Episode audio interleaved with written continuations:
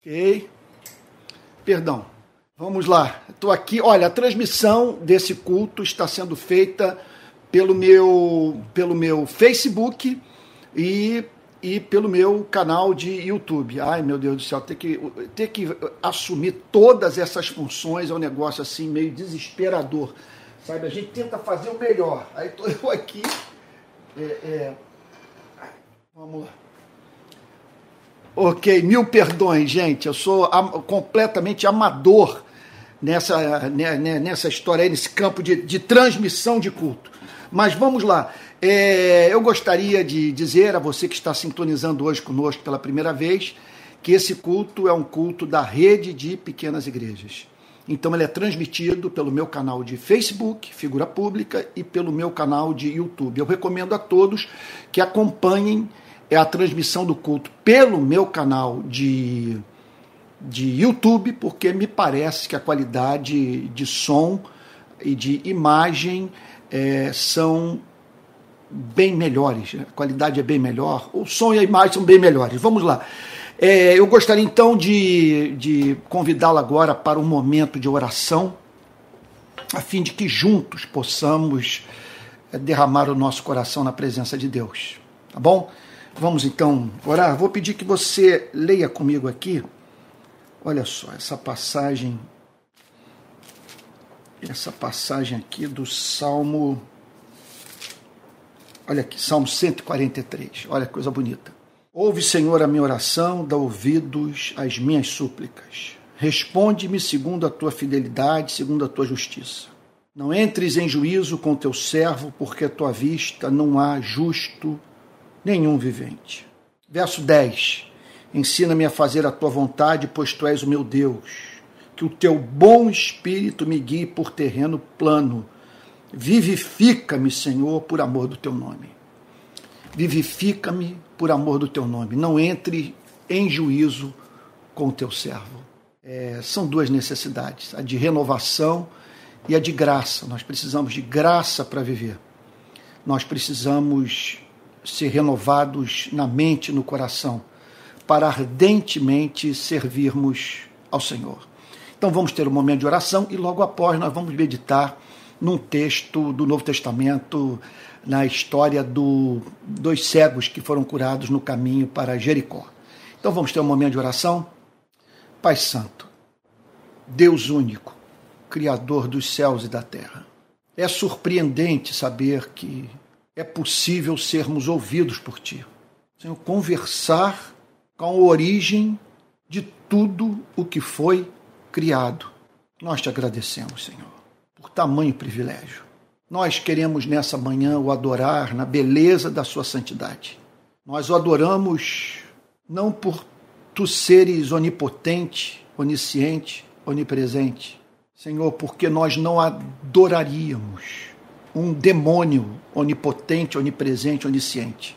Nós o amamos porque tu és amável. Tu és amável porque tu és santo. E porque tu és santo, Senhor, nós o temos como Deus absolutamente apartado do mal. Senhor, nós queremos nessa manhã pedir perdão pelo que há na nossa vida e que nos afasta de Ti, por aquilo que é incompatível com a ética do Evangelho, o espírito do cristianismo. Perdoa-nos, Senhor, por todas as vezes que fazemos prevalecer a nossa vontade carnal. Perdoa-nos, Senhor, por agirmos sem fé, por pecarmos em razão de não confiarmos em Ti. Perdoa-nos quando nos comportamos como meninos e meninas mimados, Senhor. Perdoa-nos. Senhor querido, nós queremos nessa manhã agradecer pelas bênçãos recebidas. Não temos como enumerar o que o Senhor fez pelas nossas vidas nos últimos dias, Senhor, na semana que se findou. Nós o agradecemos de todo o coração pela sua paciência e insistência em nos amar.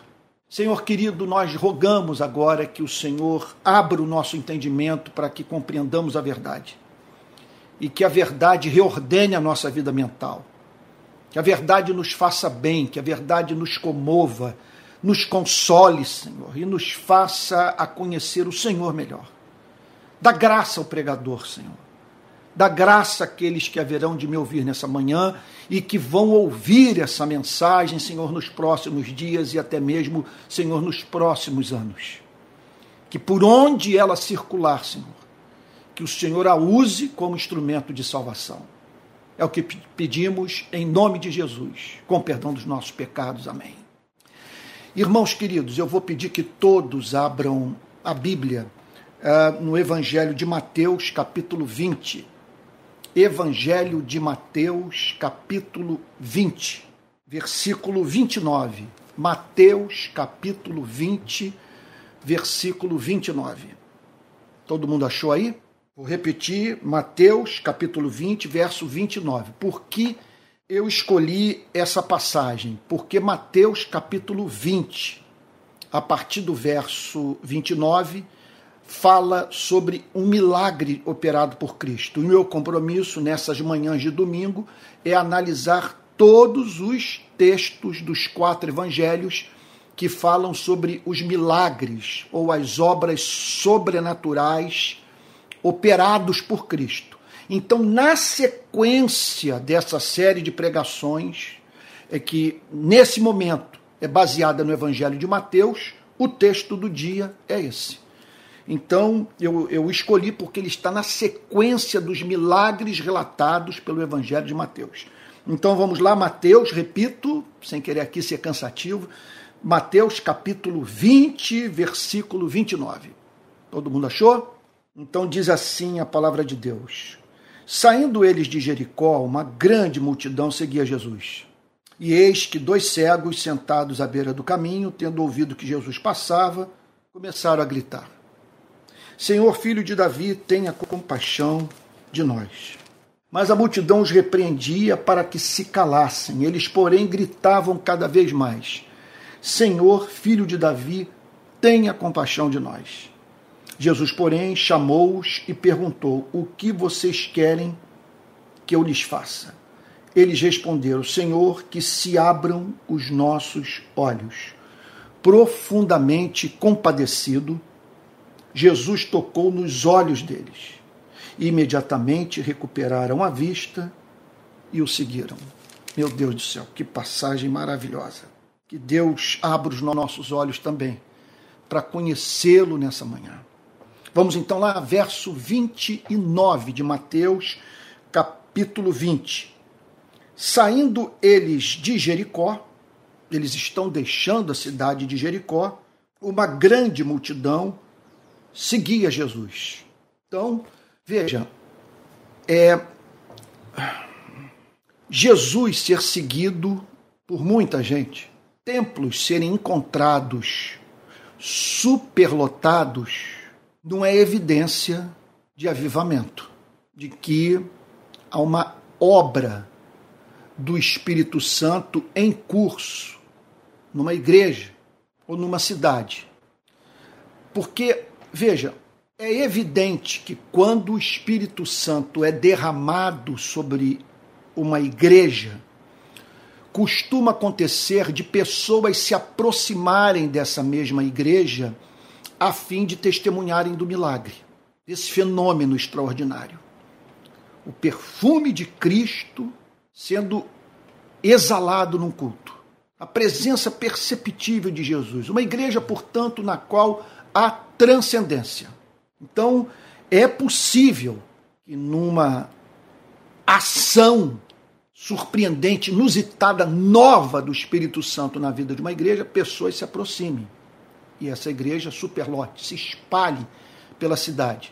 Contudo, contudo, quando nós analisamos esse texto, os textos do Novo Testamento, dos quatro evangelhos que relatam homens e mulheres aos montes se aproximando de Cristo, percebemos que nem todas aquelas pessoas eram movidas pelo real desejo de obterem de Cristo aquilo que somente Cristo pode oferecer. Alcançarem aquilo que de mais especial Cristo tem a oferecer aos seres humanos. Então, havia nessa multidão pessoas não convertidas e pessoas que jamais haveriam de se converter. Estavam em busca da solução dos seus problemas ali imediatos. Algo, portanto, que elas pudessem obter por meio do contato com Cristo que viabilizasse suas vidas, que as ajudasse é, viver melhor. Então, é, o que está em curso hoje no protestantismo brasileiro é um crescimento numérico da igreja jamais testemunhado na nossa história. Isso é alguma coisa que, que vem ganhando corpo nos últimos 30, 40 anos, que no século 21 explodiu, com essa igreja, portanto, se espalhando por todo o território nacional. Agora, quando nós analisamos, quando nós paramos para olhar para essa igreja, olha, eu, eu, eu diria que é, não deve ser considerado pessimista aquele que, ao olhar para essa igreja, percebe uma profunda falta de realidade. E o que mais me chama a atenção, eu, eu tenho falado sobre isso exaustivamente já há muitos anos.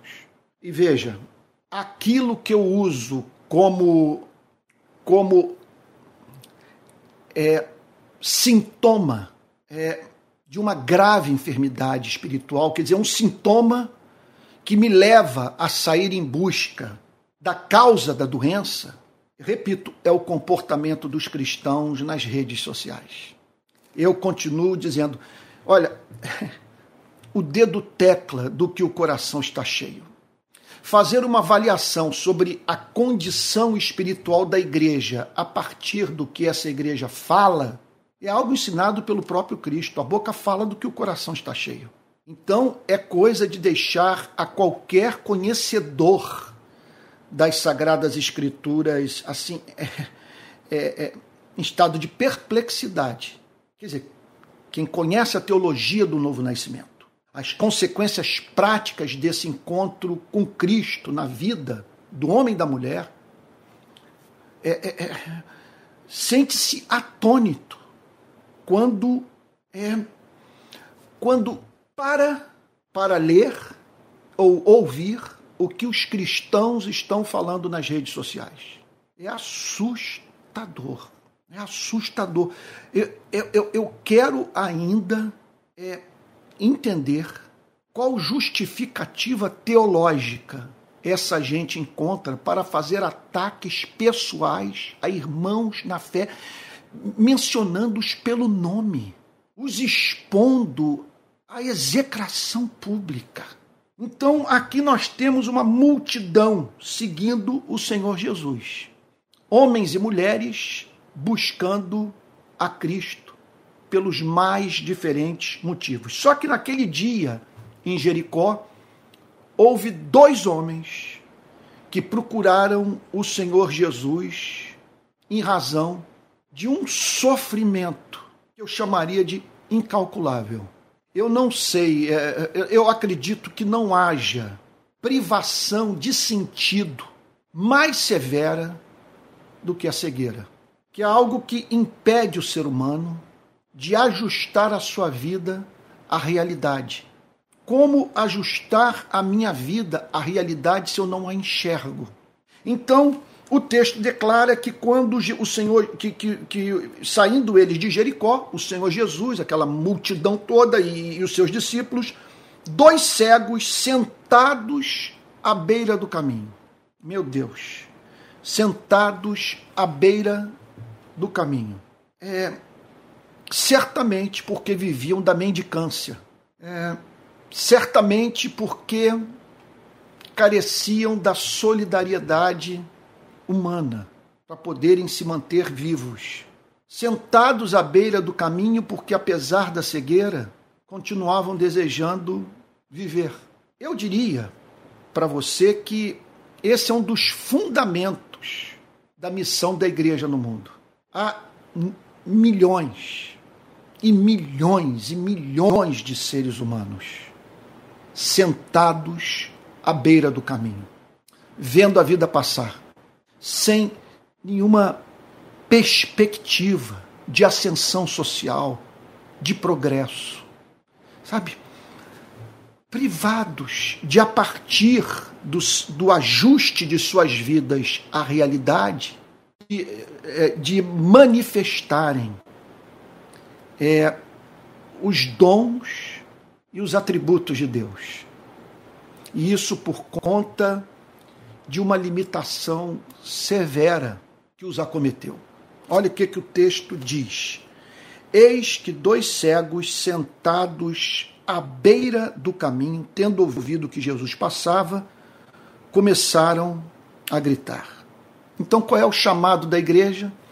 O chamado da igreja é para pregar, pegar essas pessoas que estão à beira do caminho e fazê-las é, ser postas no caminho, sabe? a fim de, de viverem com autonomia de vida. Então, o texto declara: e, e eis que dois cegos sentados à beira do caminho, tendo ouvido que Jesus passava, começaram a gritar. Eles receberam alguma é, informação sobre a pessoa de Cristo. É, e eles divisaram na pessoa de Cristo a solução para o problema que tantos afligia. Eles foram levados por fé a buscar socorro em Jesus. Então, era um tipo de clamor, é muito importante que isso seja frisado. Era um tipo de, de clamor, porque eles não estavam pedindo esmola. Veja só, se eles quisessem esmola, eles poderiam ter recorrido a outras pessoas que por ali passavam. Eles buscaram a Cristo porque eles não queriam esmola.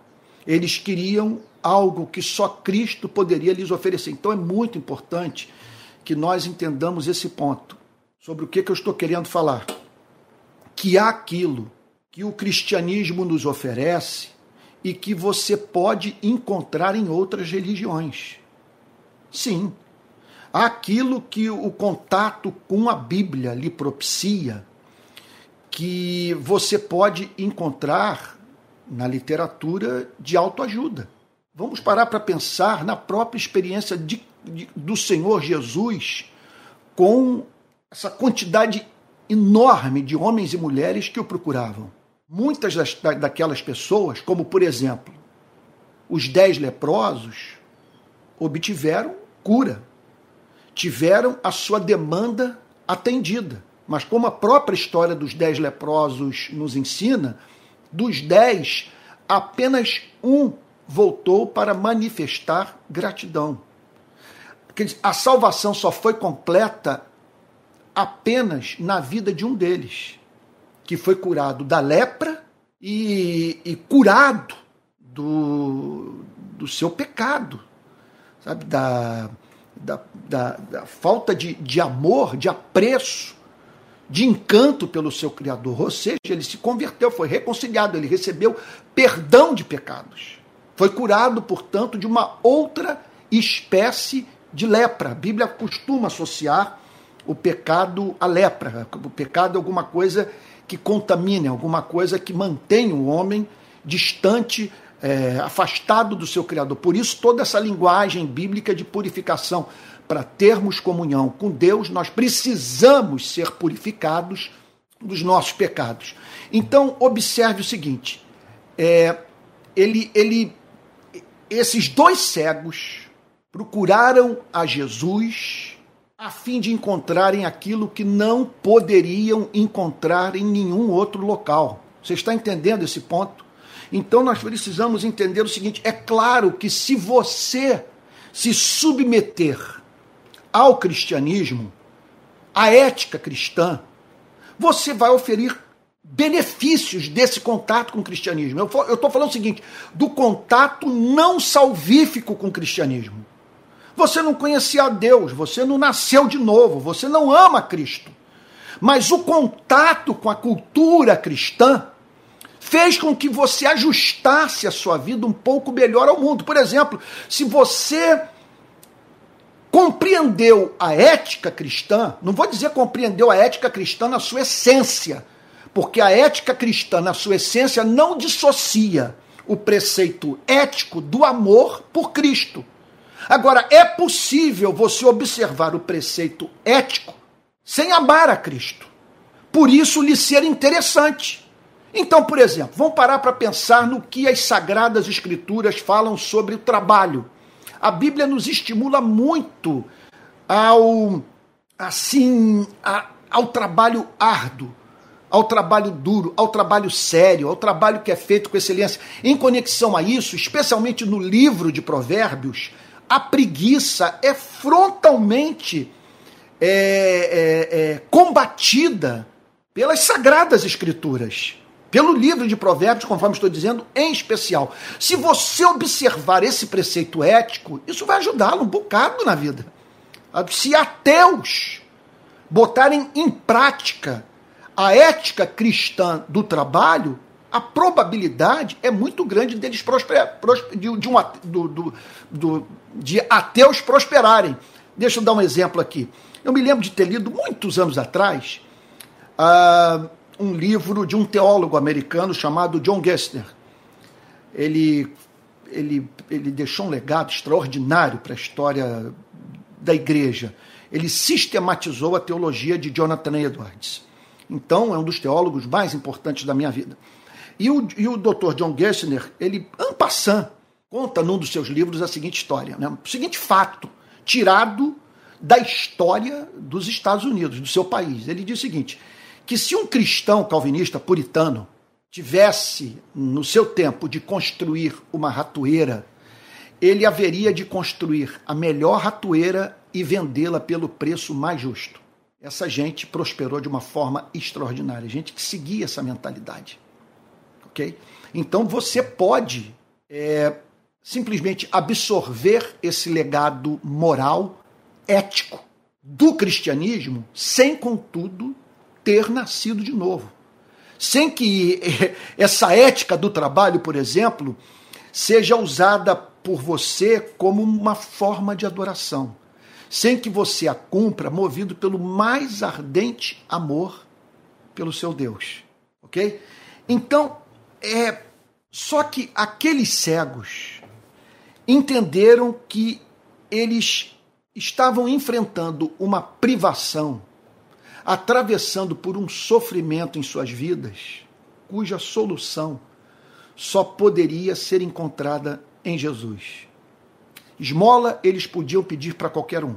Agora, a cura para sua cegueira, eles só podiam solicitar a Jesus. Então é muito importante que nós cristãos saibamos muito bem qual é o nosso papel no mundo, qual é o nosso papel na história, aquilo que nós podemos fazer na companhia de outras instituições não cristãs ou de outro ou na companhia de outros não cristãos e aquilo que só nós podemos fazer.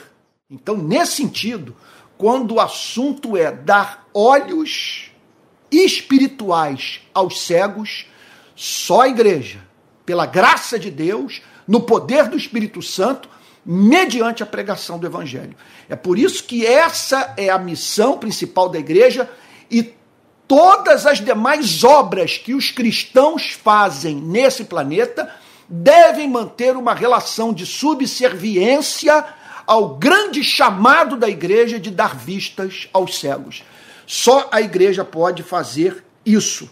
Então, eis que dois cegos sentados à beira do caminho, tendo ouvido que Jesus passava, começaram a gritar. Então eles começam a clamar: Senhor, filho de Davi, tenha compaixão de nós.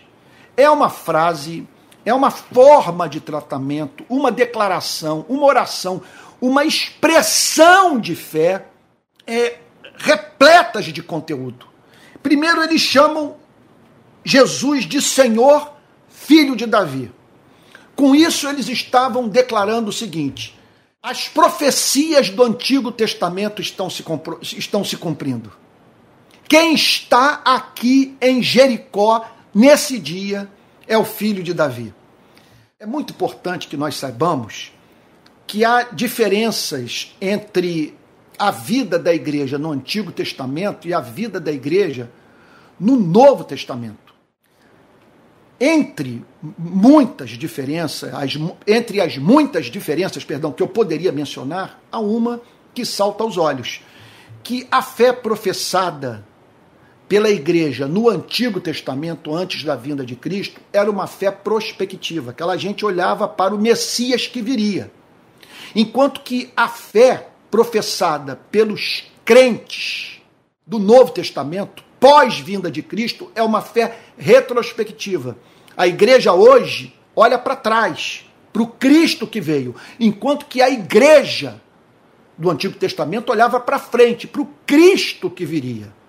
É bem verdade que todos aguardamos o retorno do nosso Salvador, a fim de que sejam estabelecidos novos céus e nova terra.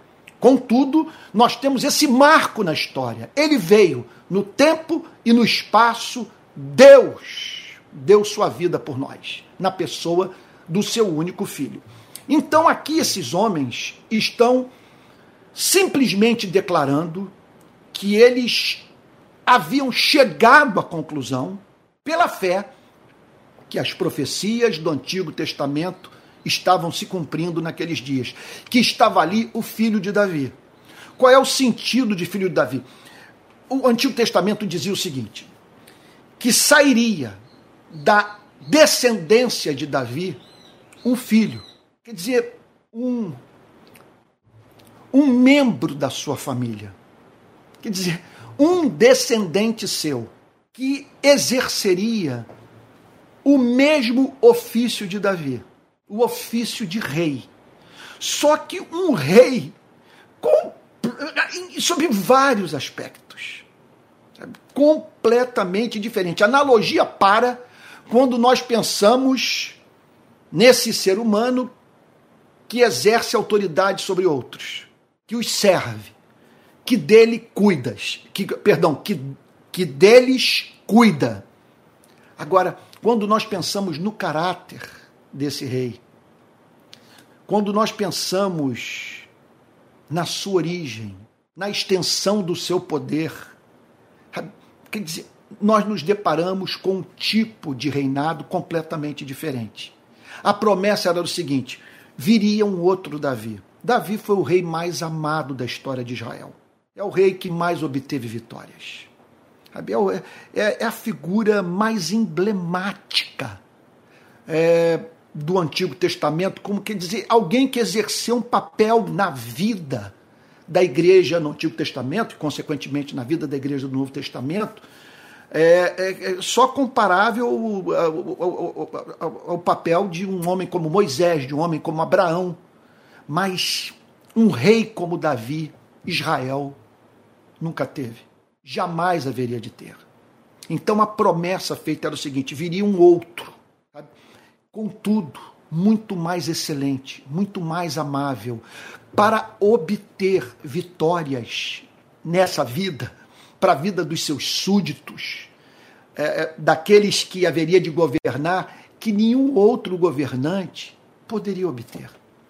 Ele simplesmente, esse novo rei, acabaria com toda injustiça, daria fim à morte, é, destruiria para sempre o poder do pecado. Então, o povo de Israel aguardava a chegada desse rei, que é chamado de Messias, que é chamado de Cristo, aquele que viria para dar cabo de todos os inimigos do seu povo. Não apenas os inimigos temporais, mas os inimigos da alma, os inimigos do espírito, ele daria, ele, ele simplesmente ele acabaria com o pecado, destruiria a morte e estabeleceria um reino que não teria fim. Quando os dois cegos no caminho de Jericó declaram: Senhor, filho de Davi, eles, eles estão dizendo o seguinte: que as profecias referentes ao Messias estavam se cumprindo naqueles dias.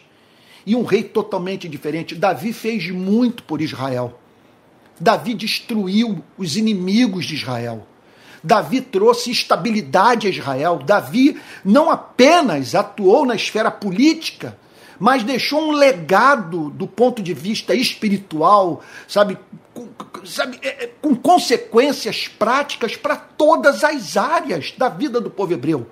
Em especial, os salmos que ele redigiu, que se transformaram em canções, muitos desses salmos feitos para serem entoados no culto de adoração a Deus. Um marco extraordinário, só que eles estavam aqui diante de um outro filho de Davi, ou melhor, de um outro Davi, de um outro rei. Eles estavam aqui diante daquele que veio para simplesmente dar fim, para, para destruir tudo aquilo que nenhum governante é, é capaz de, de eliminar. É aquilo que só Deus pode fazer pela vida do seu povo. Então eles gritam: Senhor, filho de Davi, tenha compaixão de nós. Nós estamos aqui perante os elementos mais essenciais da fé. Olha só. Primeiro, o objeto da fé. O objeto da fé professada por aqueles dois cegos era verdadeiro. Você pode ter fé, mas fé naquilo que, veja, não se constitui na realidade. Sabe? É, é, quer dizer, fé naquilo que não é fato, naquilo que não é verdadeiro, naquilo que, que veja, que, que, que não toca, que não compreende. Sabe? Fé naquilo que não se compadece, fé naquilo que não ouve oração. Então, o, obje, o, obje, o objeto da fé desses dois cegos era Cristo. Cristo, ao qual eles chamavam de Senhor, de filho de Davi. Então, é uma oração impregnada da teologia do Antigo Testamento. E não apenas isso. Eles entendiam que podiam fazer um apelo à compaixão do Messias filho de Davi, tem compaixão de nós. E aqui nós estamos perante uma das declarações mais extraordinárias que um ser humano pode fazer nessa vida. É ele se dirigir a Deus contando com a simpatia divina, com a misericórdia divina, com a compaixão divina. Eles buscam ao Senhor Jesus e dizem: Filho de Davi, tem compaixão de nós. Porque eles se viam como é, objetos da compaixão divina, em razão do sofrimento que enfrentavam. Vamos parar para pensar. Eles haviam sido criados à imagem e semelhança de Deus. Foram postos nesse planeta. Mas veja, num, num planeta que para ser utilizado pelo ser humano, para que dele o ser humano tire proveito, para que a ele o ser humano se adapte. É absolutamente fundamental que o ser humano é, seja capaz de usar é, os seus talentos, capaz de utilizar os seus sentidos privado da utilização dos seus sentidos, o ser humano não consegue é, adaptar, repito, a sua vida à realidade.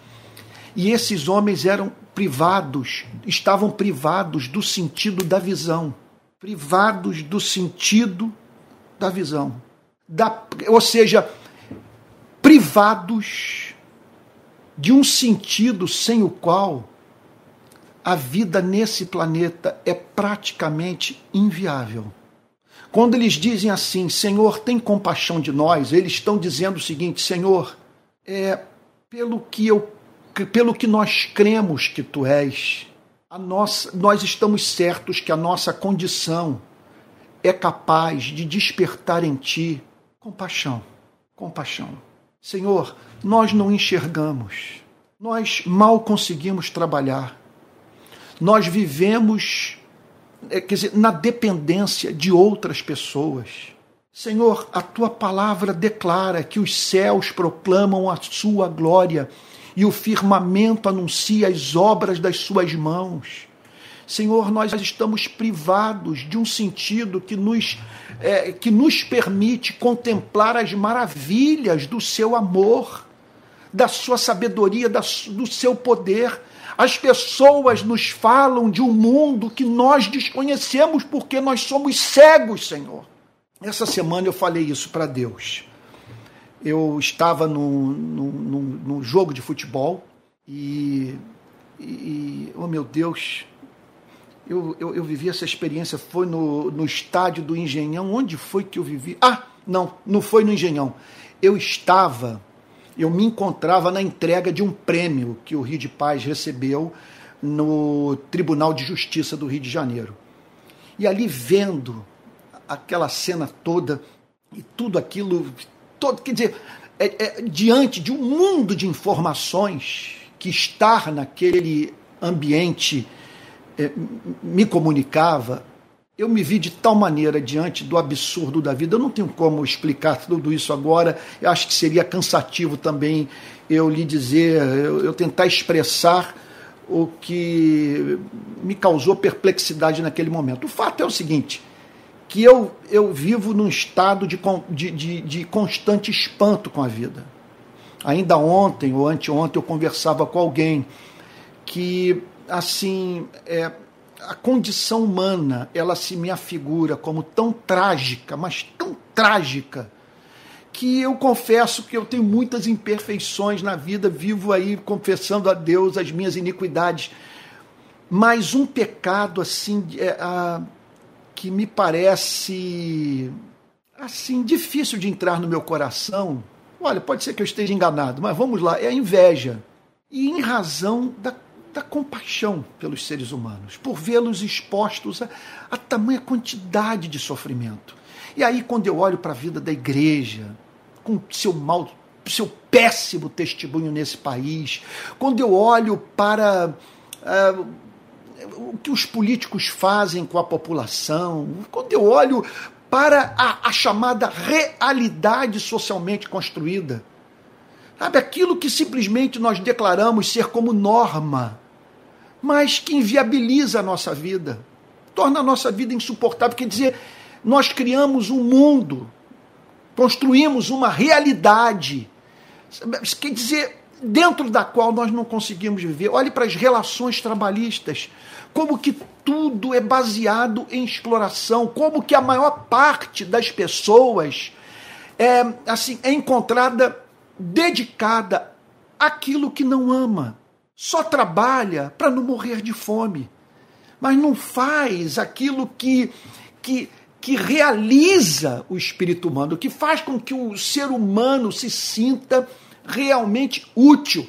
Então, é, nessas horas, eu me sinto assim em estado de, sabe, de tamanha angústia que eu sou levado a dizer para Deus, Senhor, eu preciso daquela palavra que reordena a mente, que reestrutura nossa vida mental e espiritual, porque a realidade, Senhor, é assustadora. Todos estão envelhecendo, todos estão morrendo, a vida é dura, curta e incerta, e ninguém sabe o, o, o, o, o, quanto de tempo ainda dispõe para viver. Eu, eu não tenho a mínima dúvida que Deus ouviu o meu clamor. Eu não tenho a mínima dúvida que quando Deus me vê nesse estado e vê a você também passando pelos mesmos sentimentos, tendo que lidar com os mesmos pensamentos? Eu não tenho a mínima dúvida que ele se compadece de você, se compadece de mim. E quando nós clamamos a ele pelo conhecimento da verdade, da verdade que serve de suporte para a nossa vida psicológica, a fim de que você e eu não, não venhamos a enlouquecer ele se compadece de nós e se dirige a nós de modo que conheçamos a verdade que nos faz recobrar a sobriedade. Então lá estavam aqueles homens dizendo: Senhor, tenha compaixão de nós. Tenha compaixão de nós. Olhe para a nossa condição. Então, é, é, veja, estamos, portanto, aqui perante dois fatos. Olha só. Primeiro fato: aqueles homens estavam certos que a condição deles podia despertar compaixão no coração do Filho de Deus. O dia que você deixar de crer nisso, você chegou no fundo do poço. E entenda, não tem terapia que dê jeito. Se você chegar à conclusão que Deus não se importa, você realmente é uma pessoa infeliz. Aqueles homens, apesar da cegueira, entendiam o seguinte: nós estamos nos dirigindo a alguém que se importa. Agora, por serem racionais, eles tinham a plena noção do seu sofrimento. O que, que eu estou querendo dizer com isso? Eles sabiam que o estado deles era dramático.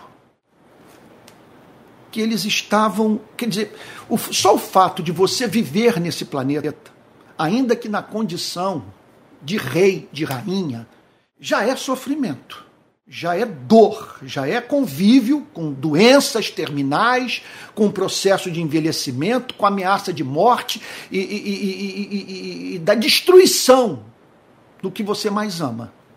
Essa é a vida do ser humano debaixo do sol. Eu estou querendo dizer o seguinte: é que o ser humano, mesmo na condição de rei e de rainha, ele é digno da nossa, da nossa compaixão, porque a condição humana, repito, é trágica. Trágica. Sem fé, essa é coisa de enlouquecer. É a fé que mantém a nossa sanidade mental.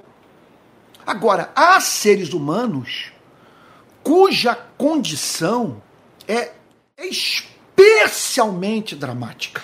E no caso desses homens, eu não consigo imaginar uma privação de sentido maior. Eles não conseguiam ver.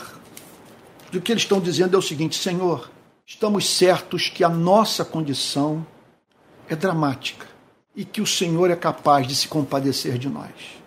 Olha, eu não sei, eu, eu não acredito que haja alguém mais infeliz do que aquele que está passando por um sofrimento desse e que perdeu de vista o fato de que Deus é capaz de chorar com ele. E o que esses homens estão dizendo é o seguinte: o Senhor é capaz de se compadecer de nós porque a nossa condição é digna de compaixão. Então fale para Deus. Fale para Deus da sua solidão, da sua frustração com o seu casamento, com sua família. Fale para Ele do seu, de, dos seus sonhos que não foram realizados, das orações que não, não foram ouvidas, do seu idêntico estado de perplexidade, idêntico ao meu, em relação à vida. Sabe, de como que você todos os dias se vê perante o absurdo e o absurdo que tenta entrar em você e devastar com sua vida emocional e fazer com que você perca simplesmente o interesse completo pela vida. Então fale para ele sobre isso. Então o texto diz assim: olha só que coisa impressionante. Que eles gritavam, mas a multidão os repreendia para que se calassem. Mas a multidão os repreendia para que se calassem. O que Mateus é, é, nos leva a crer é que eles estavam sendo considerados por aquelas pessoas é, como homens de assim que, que estavam se comportando naquele momento de uma forma inconveniente. O texto diz que eles não paravam de gritar. Olha só o verso 31. Eles, porém, gritavam cada vez mais. A multidão, pare, imagine a cena. É uma multidão. Pessoas com os mais diferentes tipos de demanda. E que, em razão dessas mesmas demandas, sabe, perdiam de vista o sofrimento alheio. Perdiam de vista o fato de que havia pessoas em situação igualmente ou até mesmo mais dramática. Então aquelas pessoas são vistas pedindo para os cegos se calarem. Oh, meu Deus do céu. Que coisa impressionante. Essa é a nossa experiência. Sabe? É a indiferença de milhões. O que faz com que não percamos a esperança é a certeza de que há um no universo que certamente se importa. As multidões pedindo para que eles se calassem, mas eles apostando na misericórdia eles apostando na fé, apostando na esperança. Não importa o que essa gente está dizendo. O que, o que importa é o que ele pensa. A nossa condição nos habilita a nos dirigirmos a ele, pela sua graça, nesses termos. Então eles não queriam saber, gritavam cada vez mais. Olha, feliz aquele que consegue, em razão de uma consciência esclarecida, de uma teologia bem firmada, viver uma vida de autonomia em relação à multidão. A multidão pedindo para que eles se calassem. E eles diziam o seguinte: a multidão está errada. E nós vamos gritar e gritar cada vez mais, porque essa, esse é o momento da nossa vida, essa é a nossa esperança. Estamos perante a possibilidade de resolvermos um problema para o qual não há solução humana. Ele está em Jericó. E nós não sabemos quando veremos novamente. Essa é a nossa chance. Então o texto diz que eles gritavam cada vez mais. Por isso que sem fé é impossível agradar a Deus. Veja, a fé tem essa característica, sabe, de vencer esses obstáculos, de não se dar por satisfeita. Eles simplesmente insistiram na cura e em ter contato com esse Cristo todo-poderoso e compassivo. O texto diz então que eles gritavam cada vez mais, dizendo: Senhor, filho de Davi, tenha compaixão de nós. Eles repetem a oração. Eles vinham pelo caminho gritando. A voz da multidão abafou a deles, o que fez, portanto, com que eles elevassem o tom, insistindo na oração. Essa oração aqui é uma oração que deveria fazer parte do nosso cotidiano. Senhor, filho de Davi, tenha compaixão de nós. Essa é oração que você deveria fazer. Deixa eu contar aqui uma história. Eu tenho um amigo de infância, um amigo de período de surf que ele diz o seguinte: Antônio, o meu trabalho é um trabalho tão ruim, eu sou tão infeliz no meu trabalho, que ele trabalha no Rio, mora em Niterói. Ele falou: quando eu atravesso a ponte, eu já estou chegando na Avenida Brasil, eu dou dois pauzinhos. O que, que, é isso? Eu, eu, eu fumo um baseado. Sabe? Dou dois tragos para poder, ao chegar na Avenida Brasil, você atravessa a ponte de Niterói, chega na Avenida Brasil, né? então ali ele já está a caminho, já está próximo do seu trabalho. E ele só consegue chegar no trabalho sob efeito de maconha. Ele diz o seguinte: sem maconha, eu não dou conta da realidade.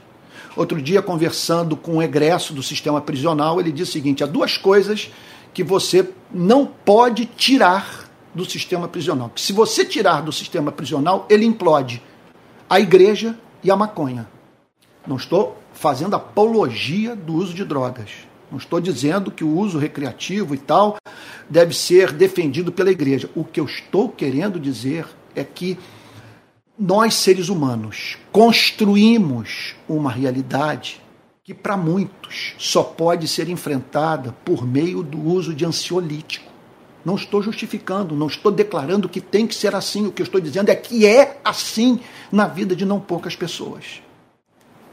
Bom, é, é. Então, quer dizer, são pessoas que precisam, né, declaram precisar desse suporte para lidarem com a realidade. Aqui nós estamos diante desses homens, olha só, eles, porém, gritavam cada vez mais: Senhor, filho de Davi, tenha compaixão de nós. Quer dizer, se você chega a um, a um ponto como esse, você tem esperança. Você sabe que há alguém no universo que compreende o seu sofrimento. Alguém que entende da sua angústia, que sabe das suas frustrações. Alguém que sofre dores empáticas por você. Senhor, filho de Davi, eles repetem a oração. Jesus parou, olha o que, que o texto diz chamou-os e perguntou. Eles fizeram Jesus parar. Jesus, quer dizer, não concordou com a multidão. Muitas vezes a multidão é isso, né? É, quer dizer, o, o, o nosso entorno é um entorno que milita contra a nossa sanidade mental. Eles insistiram na súplica e, por terem insistido na súplica, o texto declara que o Senhor Jesus parou, chamou-os e isso é lindo. O Senhor Jesus, porque é, é, esses milagres estão cheios de teologia. Olha que coisa linda. Jesus para. Jesus ignora os clamores da multidão. Jesus simplesmente movido por compaixão, diz o texto, para e chama-os. Dá, dá para termos uma ideia do que significou para aqueles homens, do que significa para a vida de um ser humano ele ter a consciência que Deus conhece o seu nome, que Deus ouve o seu clamor, que sua oração faz sentido para o Criador. Então o texto declara que o Senhor Jesus parou, chamou-os e perguntou: O que vocês querem que eu lhes faça? O que vocês querem que eu lhes faça? Olha, o tempo está avançado, eu estou vendo aqui no cronômetro, eu não quero cansá-lo, daria para nós ficarmos o domingo inteiro pensando nessa pergunta. É claro que o Senhor Jesus sabia a resposta. E que o Senhor Jesus tensionava extrair deles, na presença de todos, a súplica. E deixando-nos assim uma preciosa lição. Que quando Cristo nos chama para esse encontro com Ele, a sua meta, fruto do seu amor, não é administrar os sintomas da nossa doença, mas tratar das causas. Esses homens não pediram esmola, eles não pediram uma bengala, sabe? eles não pediram uma casa. O que eles disseram foi o seguinte: Senhor, que se abram os nossos olhos. É claro, e aí fica essa pergunta para você e para mim. Se Cristo perguntasse hoje a você, o que você quer que eu lhe faça, o que você responderia? Olha, eu tenho meus desejos, que vão desde os mais pueris, como o Botafogo se classificaram hoje para Libertadores lá no jogo com o Atlético do Paraná, lá em Curitiba sabe? É ridículo mencionar isso, sabe? Mas tem outros, de frustrações pessoais, de sonhos ministeriais que não se realizaram, de fraquezas morais, sabe? De desejos que eu, que eu espero que se cumpram na vida de pessoas que eu amo muito, sonhos para a vida dos meus três filhos, para a vida da minha mulher, dos meus irmãos, dos meus sobrinhos, de amigos que são íntimos, de irmãos na fé, vida do nosso país também está incluída nisso. Quer dizer, sonhos. Que queres que eu lhes faça? Foi o que o Senhor Jesus perguntou para aqueles servos. E o que essa passagem nos ensina de uma forma muito simples é que nós temos que aprender a suplicar por aquilo que só Cristo pode fazer e que atende à nossa verdadeira necessidade. Que veja só que em vez de satisfazer um desejo, sabe, representa a satisfação de uma necessidade. E eles queriam ver, queriam. Eles queriam passar a enxergar literalmente. E não vejo como é, um equívoco fazer uma aplicação, vamos assim dizer, epistemológica, espiritual dessa súplica. Senhor, foi o que eles disseram, que se abram os nossos olhos. Porque há muito daquilo nesse mundo que nós não vemos. Viver, por exemplo, sem conhecer a beleza de Deus sem crer no fato de que ele é amável, de que ele é doce, de que ele é misericordioso. Quer dizer, ser privado, sabe, da fé no seu governo providencial, no fato de que a última palavra no universo está com ele, o nosso Deus Todo-Poderoso, pessoal, que age de acordo com a sua vontade, que é santa, que é justa, que é sábia. Então, esse pedir assim de abrir os olhos, isso é o que deveria fazer parte do cotidiano da nossa vida. Senhor, o que hoje eu não consigo ver? Senhor, e que me impede, portanto, de ajustar a minha vida à realidade. A minha vida não se ajusta à realidade porque eu não enxergo, Senhor. Olha, eu, eu para mim nada foi nada mais assim perturbador de tudo que a igreja viveu nesses últimos anos está vivendo do que a percepção do fato de que as pessoas carecem dessa de recobrar essa capacidade de discernimento.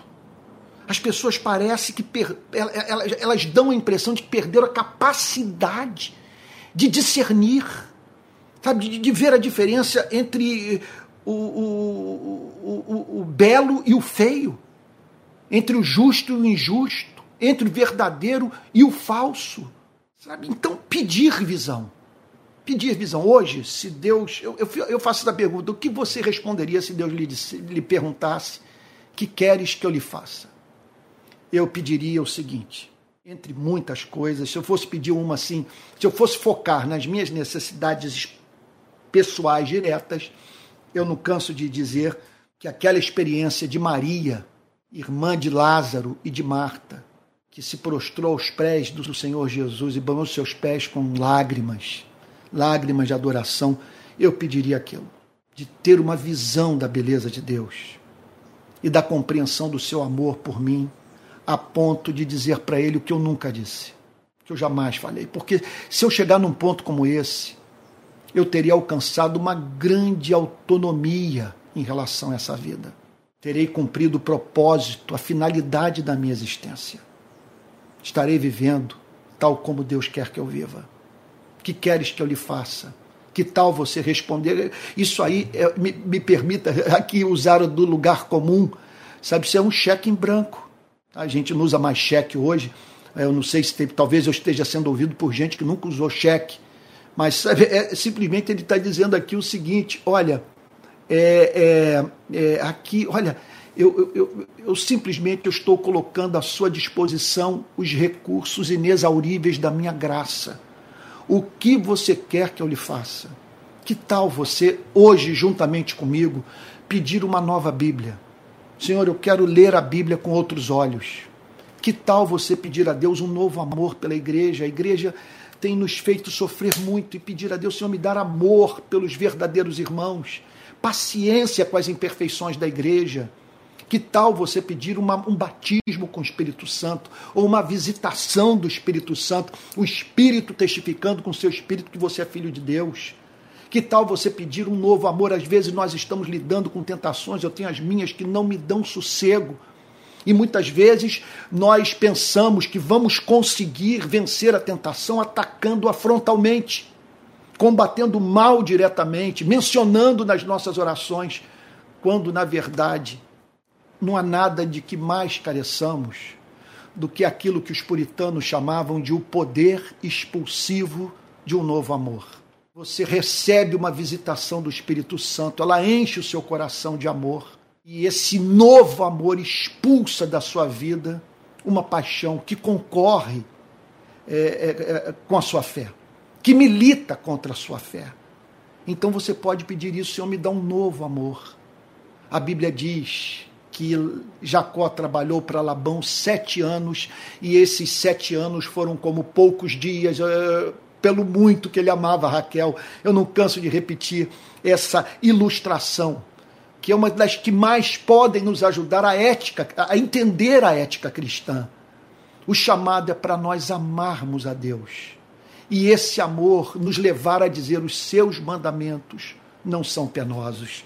E aí então o texto conclui dizendo o seguinte: olha lá.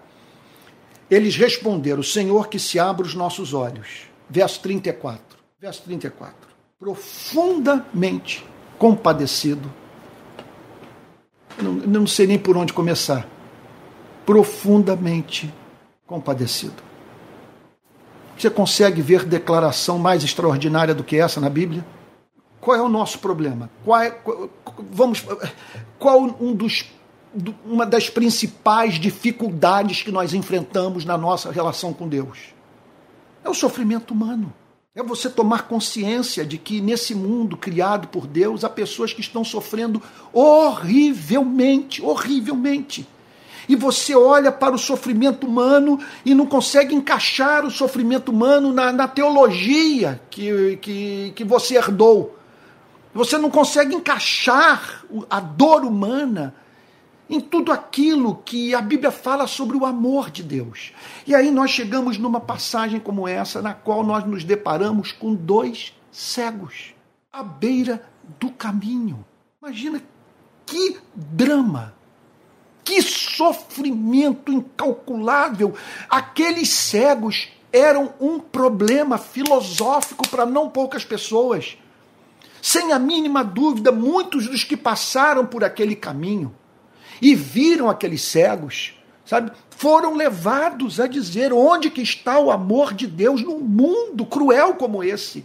E aí hoje, nessa manhã, nós estamos com as sagradas escrituras abertas em Mateus capítulo 20, verso 34, que diz que Jesus, profundamente compadecido, tocou nos olhos deles.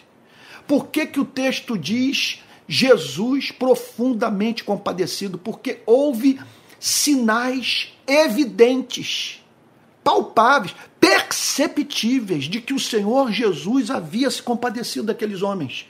Eu aposto aqui no seguinte fato: o Senhor Jesus chorou copiosamente. Derramou lágrimas. O texto diz: olha que coisa linda. Pro, ele, não é que ele, ele não estava compadecido, ele estava profundamente compadecido. E aqui, portanto, nós estamos diante da grande verdade que justifica a vida que faz com que possamos ainda encontrar algum significado concreto para essa presente existência. Jesus profundamente compadecido. É um Deus que se importa. Se ele se importa, ele tem um plano nesse sofrimento, porque não é possível. Não é possível que ele esteja em contradição com sua própria natureza, com sua própria vida. Não é possível que ele esteja agindo contra a sua vontade. Se ele se compadece, é que ele se importa. Se ele se compadece, é que aquilo é algo que, que ele quer ver banido da, da experiência humana. E é por isso que você e eu não temos que necessariamente nos entregar às drogas. Sabe, nos entregar ao, ao, ao desespero, ao ceticismo, sabe, à angústia. Eu não entendo os fatos da vida. Eu não entendo o governo providencial de Deus, mas de antemão eu lido com tudo isso a partir dessa declaração de Mateus. Jesus, profundamente compadecido, tocou nos olhos deles. E aqui nós nos deparamos com o que o poder infinito, associado ao amor infinito, pode fazer, ou podem fazer, pela sua e pela minha vida. Quem estava chorando, muito provavelmente, mas certamente quem estava sofrendo com o sofrimento humano, era alguém que não apenas podia expressar solidariedade, mas pelo seu poder fazer o sonho do amor nascer. O que o amor sonhava era a cura daqueles dois cegos. E o sonho do amor foi viabilizado pelo poder de Deus. Jesus tocou nos olhos deles e imediatamente recuperaram a vista e o seguiram. Eles recuperam a vista, passam, repito, já é a quarta vez que eu falo isso, passam a ajustar sua vida à realidade, porque recobraram a visão. Então, da, entenda que, da mesma maneira, pessoas que não conseguem literalmente enxergar estão privadas do contato com a realidade. Há pessoas que estão privadas do conhecimento de Deus elas estão cegas para um outro mundo. Estão cegas para a beleza de Deus revelada no Evangelho de Jesus Cristo. Elas não veem excelência em Deus. Elas não veem beleza em Deus. Elas não se comovem com o que é falado sobre Deus, porque elas, elas são privadas desse sentido espiritual. E o Senhor Jesus então se compadeceu, tocou nos olhos deles e eles recuperaram a vista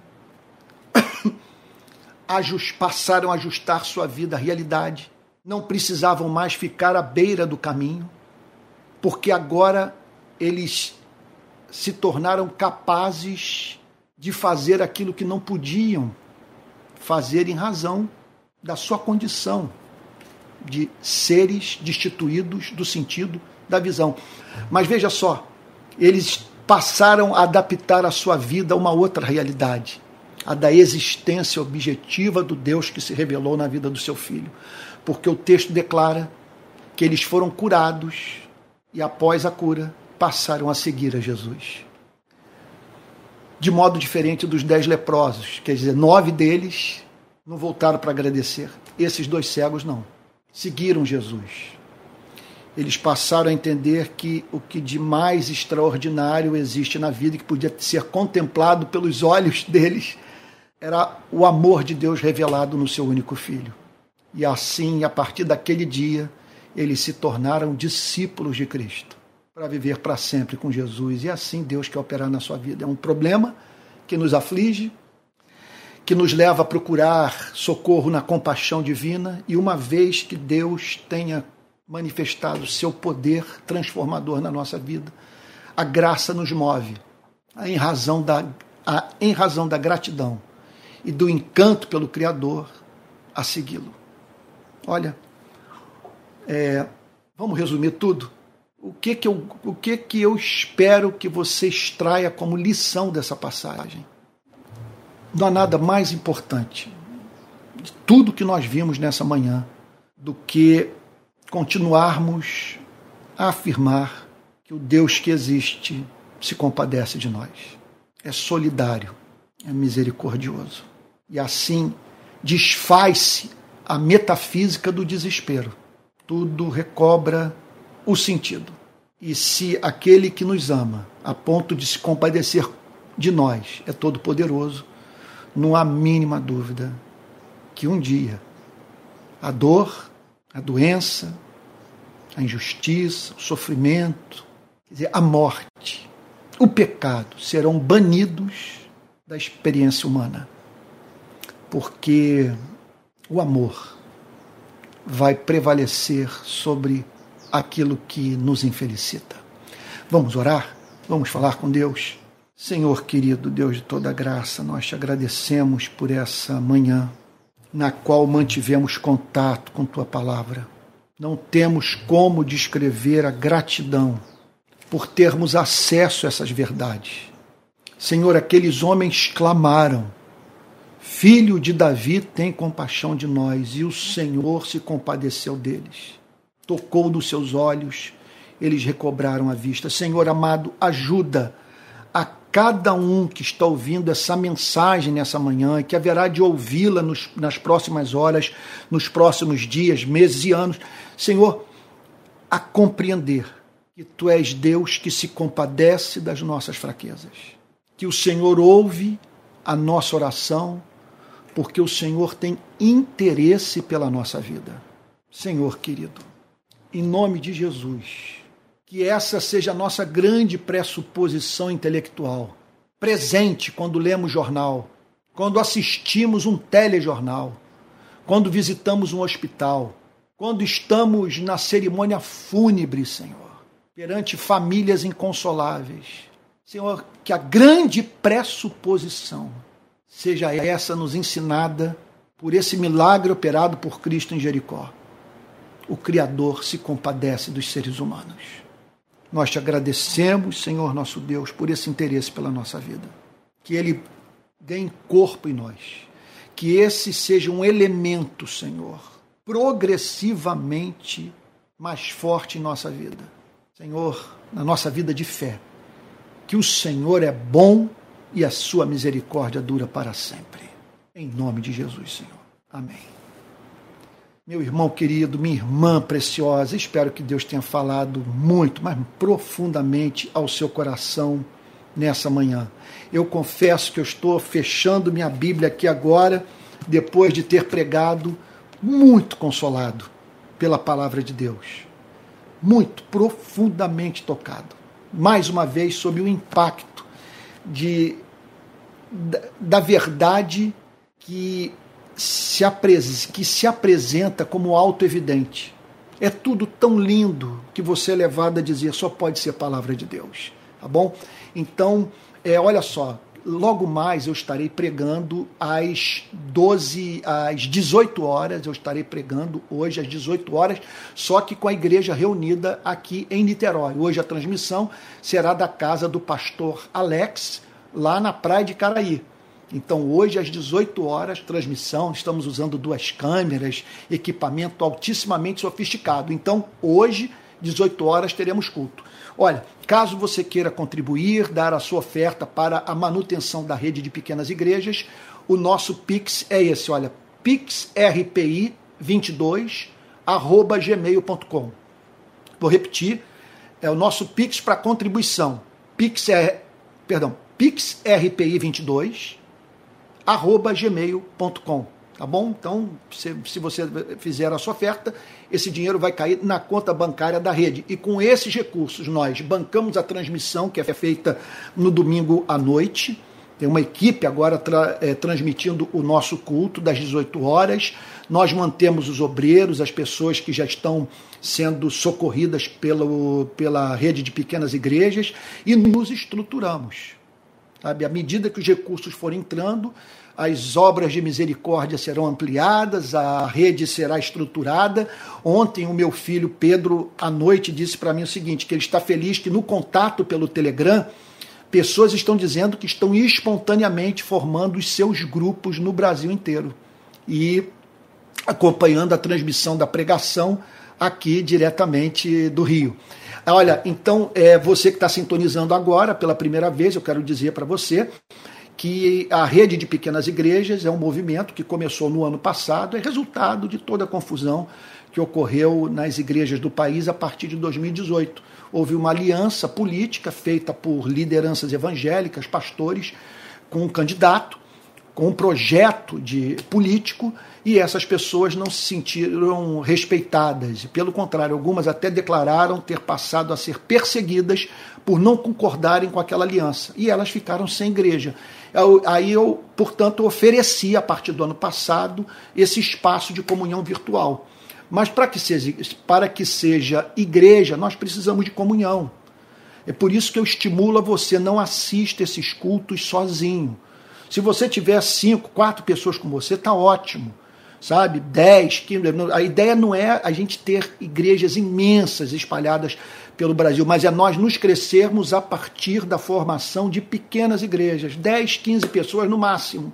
Aqui em Niterói nós estamos nos encontrando com 15 pessoas. Todo domingo nós temos cerca de 15 pessoas e tal. E se tivermos que crescer, vai ser por reprodução dessas pequenas igrejas. E não, sabe, essa coisa não parar de crescer, a gente em busca de um templo e aí gastar um dinheiro enorme, uma fortuna com construção, com compra de terreno, manutenção e por aí vai. Tá bom? Então faça isso, não deixe de congregar. Olha só, outro ponto também. É, o nosso principal instrumento de comunicação interna é o Telegram. Daqui a pouco eu vou botar o endereço do Telegram para que você é, faça parte, portanto, desse nosso grupo. Todas as informações de tudo que está acontecendo, tá bom? É, você, é, você é informado pelo Telegram. Olha, ontem eu conversei com meu filho, nós está praticamente certo que nós vamos começar um podcast, sabe? Eu e ele, um podcast por semana, com transmissão é, algum dia da semana à noite. É? É, nós vamos criar ano que vem o Clube do Livro. Todo mês terá um livro que será lido por todos os membros da rede de pequenas igrejas. E depois um debate comigo sobre o livro do mês que foi lido por todos os membros da rede, tá bom? Então é isso. Daqui a pouco eu vou falar. Olha, vou botar o link das, do curso sobre cristianismo e política. É um curso que eu estou oferecendo, são 40, são 65 aulas ou 45 aulas? Eu acho que são 45 aulas e eu falo sobre as grandes correntes de pensamento político à luz da Bíblia. Tem também a Escola de Discípulos, daqui a pouco eu vou botar o link, que é um curso sobre teologia, todas as doutrinas da Bíblia sendo tratadas por mim, e eu me encontro com essas pessoas da Escola de Discípulos durante a semana. Tá bom? É, é, é, na quarta-feira, às 8 horas da noite. Ok? Então é isso. Daqui a pouco eu vou botar todos os links e você vai poder aí acompanhar, vai poder, é, é, é, vai poder ter acesso a esses, a esses cursos e, e as redes sociais. Então, é, da, da rede de pequenas igrejas. Então eu acho que é isso, tá bom? Não deixe de falar, de divulgar, de convidar pessoas para se juntarem a nós. O nosso desejo é esse: é nos espalharmos pelo Brasil, evangelizarmos, alcançarmos pessoas para Cristo, mas por meio de pequenas igrejas, tá bom? E, que, e que não precisarão de templo para crescerem, tá bom? É isso. Espero que Deus tenha abençoado, que você tenha sentido alimentado espiritualmente nessa manhã. E pela graça divina, logo mais às 18 horas estaremos juntos, tá bom? para mais um culto de adoração a Deus. Transmissão logo mais pelo Facebook e pelo o canal de YouTube. Só que à noite a transmissão é a mesma, mesma qualidade, porque a transmissão é simultânea. Aqui não, aqui eu estou usando duas câmeras. Olha, de cima, aqui em cima tem uma câmera que eu estou usando para transmissão do Facebook. E embaixo, a câmera principal, a transmissão pelo canal de YouTube, tá bom? Vamos receber a benção apostólica e assim encerrar o nosso culto matinal. Senhor, nós te agradecemos por essa manhã. O Senhor falou conosco. Sua palavra nos alimentou espiritualmente. Que o Senhor encontre em nós fé, amor e esperança. Que saibamos viver, Senhor, à luz daquilo que Cristo nos ensinou, Senhor, daquilo que aprendemos com Jesus. E que a graça do nosso Senhor e Salvador Jesus Cristo, o amor de Deus e Pai, e a comunhão do Espírito Santo sejam com cada um de vocês, desde agora e para todos sempre. Amém. Amém. Olha, está me ocorrendo aqui, quero lembrar a todos que hoje à noite vai ter ceia. Então procure aí pegar um vinhozinho, um suco de uva e um pãozinho para juntamente conosco participar da ceia hoje às 18 horas. Fique com Jesus, até mais tarde. Deus o guarde.